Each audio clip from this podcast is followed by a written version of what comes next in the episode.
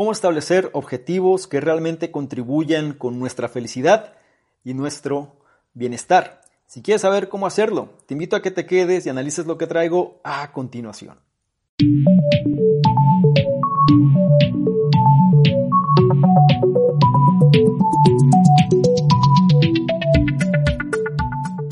¿Qué tal? ¿Cómo estás? Es un placer que hayas querido aprender más sobre este tema, pero antes es tu primera vez analizando este tipo de contenidos, déjame presento, mi nombre es Ador Mingo y soy el fundador del programa Conocimiento Experto.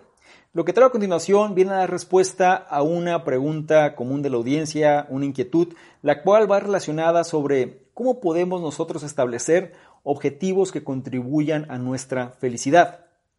Cómo definir metas que van a aumentar nuestro nivel de bienestar. Y para esto me gustaría ponerte un poquito en contexto.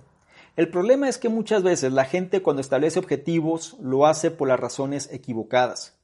No lo hace enfocado en lo que va a generarle mayor felicidad, sino muchas veces lo hace sobre una línea para cumplir expectativas o bien eh, tratando siempre de hacer lo que el statu quo dice que hay que hacer, o porque no conoce otra cosa y piensa que eso es lo correcto. Lo malo de este enfoque es que si nosotros no somos conscientes de ello, podemos estar trabajando en algo que resulte equivocado, contraproducente, y ya pasado el tiempo darnos cuenta que no era lo que queríamos. Es una historia real que se repite constantemente y espero que no sea tu caso. Por eso es importante que esta información la consideres con seriedad.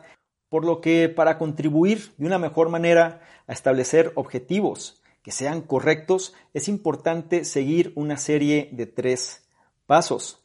Para poder generarlos, es importante que nosotros comprendamos que hay ciertas categorías que van a fomentar nuestra felicidad y nuestro nivel de bienestar. Si las tenemos presente, va a ser más fácil que nosotros definamos los objetivos correctos.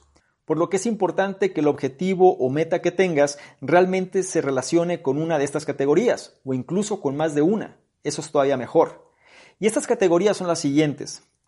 Y la primera de ellas son las relaciones sociales. Asegúrate que el objetivo o meta que tengas contribuya a mejorar tus relaciones interpersonales. Somos seres sociales por naturaleza y uno de los aspectos que realmente mejora nuestra felicidad es el concepto de la amistad.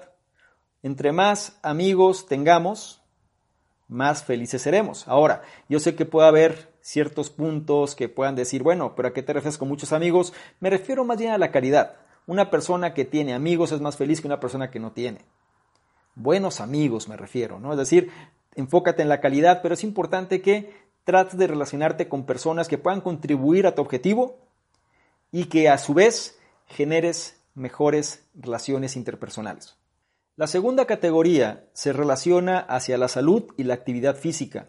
Es muy fácil de comprender. Tenemos que tener salud si es que queremos disfrutar más de la vida. El hecho de tener salud va a aumentar nuestro nivel de felicidad. Y es muy sencillo porque el hecho de tener salud nos va a habilitar de disfrutar mejor los beneficios que los logros que estamos generando traen consigo. Entonces, asegúrate que tus objetivos y metas, al menos uno de ellos vaya enfocado a mejorar precisamente tu salud y tu actividad física. La tercera categoría se relaciona con la generosidad. Y esto es algo que muy poca gente logra comprender, porque nos solemos enfocar demasiado en nosotros mismos. Es importante que entendamos un principio fundamental que va a mejorar nuestra calidad de vida, y es el hecho de servir a los demás. Es el hecho de contribuir al logro de los demás. Y esto puede ser un poco difícil de comprender, pero si nos remontamos a una frase de Zig Ziglar que dice que nuestros objetivos pueden alcanzarse si nosotros ayudamos a los demás a alcanzar sus objetivos. Y no me refiero a que estés siempre a merced de otros, me refiero a que con tu valor logres impactar positivamente la vida de los demás y con esto contribuyas al logro de sus metas. Esto nos da un sentido de pertenencia y sobre todo de utilidad y va a mejorar nuestro nivel de felicidad. Así que considéralo y trata de que un objetivo, al menos los que tengas, realmente vaya ligado hacia esta cuestión de la generosidad. En pocas palabras, servir a los demás. La cuarta categoría va muy ligada hacia el hecho de aprender cosas nuevas. Es decir, salir de la zona de confort, salir de la monotonía, no tener una vida autómata todo el tiempo haciendo lo mismo. Este hecho de experimentar Y este hecho de descubrir y conocer cosas nuevas y aprenderlas va a mantenernos activos, por un lado, mentalmente, pero también el hecho de tener una motivación hacia la novedad. Cuando algo es nuevo, solemos estar más motivados. Y esto también nos lleva a ser más felices, o por lo menos tener una mayor predisposición ante las cosas y un mejor estado mental. Cuando nos aburrimos o cuando todo se hace monótono, solemos caer en cierta frustración y nuestros niveles de felicidad suelen bajar. Entonces hay que acostumbrarnos a tratar de salir de esta zona de confort y experimentar de una forma frecuente porque no sabemos si esa nueva experimentación puede generarnos realmente un resultado que estamos buscando, ¿cierto? Entonces trata siempre de estar innovando, aprendiendo cosas nuevas. Y la quinta categoría se relaciona con el hecho de desarrollar nuestra curiosidad y la atención plena. Si te has dado cuenta, una de las personas más felices del mundo son los niños. ¿Por qué? Por su alto nivel de curiosidad. Quieren estar descubriendo cosas. Y esto es algo que nosotros tenemos que mantener vigente.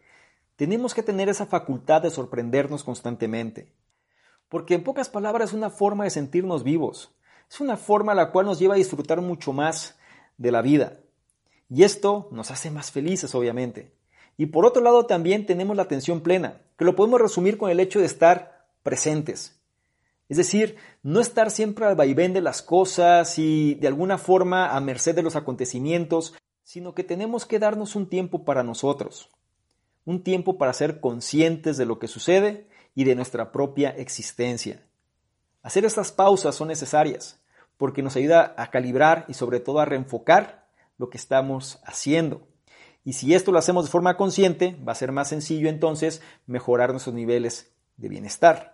Por lo que es importante que tus objetivos se relacionen con una o más de estas categorías. Si te pudiste dar cuenta, lo material y el dinero no caen en estas categorías. No te engañes, el dinero en sí no te va a generar felicidad ni bienestar. Te va a ayudar a resolver problemas y te va a ayudar a tener otro tipo de herramientas. Pero la verdadera felicidad y el bienestar va ligada a estas categorías que te acabo de mencionar. Es importante que nosotros nos enfoquemos en las cosas que nos hagan felices, no lo olvides. Sobre esta línea vas a poder desempeñarte mucho mejor porque simplemente te vas a sentir mejor. Ahora, estamos hablando de tres pasos, ¿cierto? Este fue el primero. El segundo paso va muy ligado hacia establecer metas que sean alcanzables. A veces soñamos demasiado y queremos lograr cosas que no hemos hecho en muchos años y las queremos generar en un mes. Tenemos que cambiar ese estado mental. Y lo peor que suele suceder es que no tenemos una sola meta, sino que tenemos muchísimas metas que caen más en sueños que en metas. Te invito a que en lugar de tener muchas metas de esta forma, ¿por qué no mejor te enfocas en una sola de ellas? Pero que realmente sea alcanzable y que vaya vinculada a estas categorías que te acabo de decir. Si lo haces va a ser mucho más sencillo que tu nivel de bienestar suba y te sientas mejor. Y el paso número tres es que nosotros tenemos que ser específicos y tener una fecha límite. Algo así como los objetivos SMART que bien se comentan, aquí es reforzar parte de ello. Tenemos que establecer metas específicas y sobre todo con una fecha de terminación. No es lo mismo decir voy a perder algo de peso este año a decir voy a perder 3 kilogramos y voy a mantener mi nivel de grasa corporal en un 14%. Todo esto antes del primero de diciembre de este año. Si te das cuenta, uno nos lleva a la acción y sobre todo también a tratar de hacer que las cosas puedan suceder y muy importante, lo podemos medir y cuantificar. El otro es algo tan ambiguo que si sucede o no sucede prácticamente es lo mismo y ni siquiera nos incita a entrar en acción. Por lo que es importante que tu meta realmente sea específica y sobre todo que tenga una fecha límite. Y estos fueron los tres pasos para establecer, definir objetivos y metas que puedan contribuir a nuestro bienestar y sobre todo nuestro nivel de felicidad. Me gustaría mucho saber tu opinión al respecto. Si ya conocías esta información, si tus objetivos están ligados a alguna de las cinco categorías que te acabo de decir, es importante que externes tu opinión porque no nada más se trata de lo que yo pueda decir, sino que la audiencia también se beneficia de lo que tú puedes externar. No se te olvide que si esta información la consideras de valor, evaluarla y compartirla porque de esta forma nos ayudas a llegar a una mayor cantidad de personas que también pueden beneficiarse de este tipo de contenidos. No se te olvide que en la descripción vas a encontrar enlaces que te van a llevar a nuestros diversos programas, incluido el reto 60-100, este reto donde te llevo de la mano para ir ajustando tu estado mental y seas una mejor versión. Es gratuito, no lo olvides. Y por último, y no menos importante, si quieres que interactuemos de una forma más dinámica, ¿por qué no le tomas una imagen, un screenshot a este contenido? Vas a Instagram, me buscas, arroba Domingo y colocas la imagen en tus historias. Te aseguras de poner tu comentario y de etiquetarme. Si lo haces, yo te voy a responder en reciprocidad y te voy a compartir con la audiencia. ¿Te parece bien?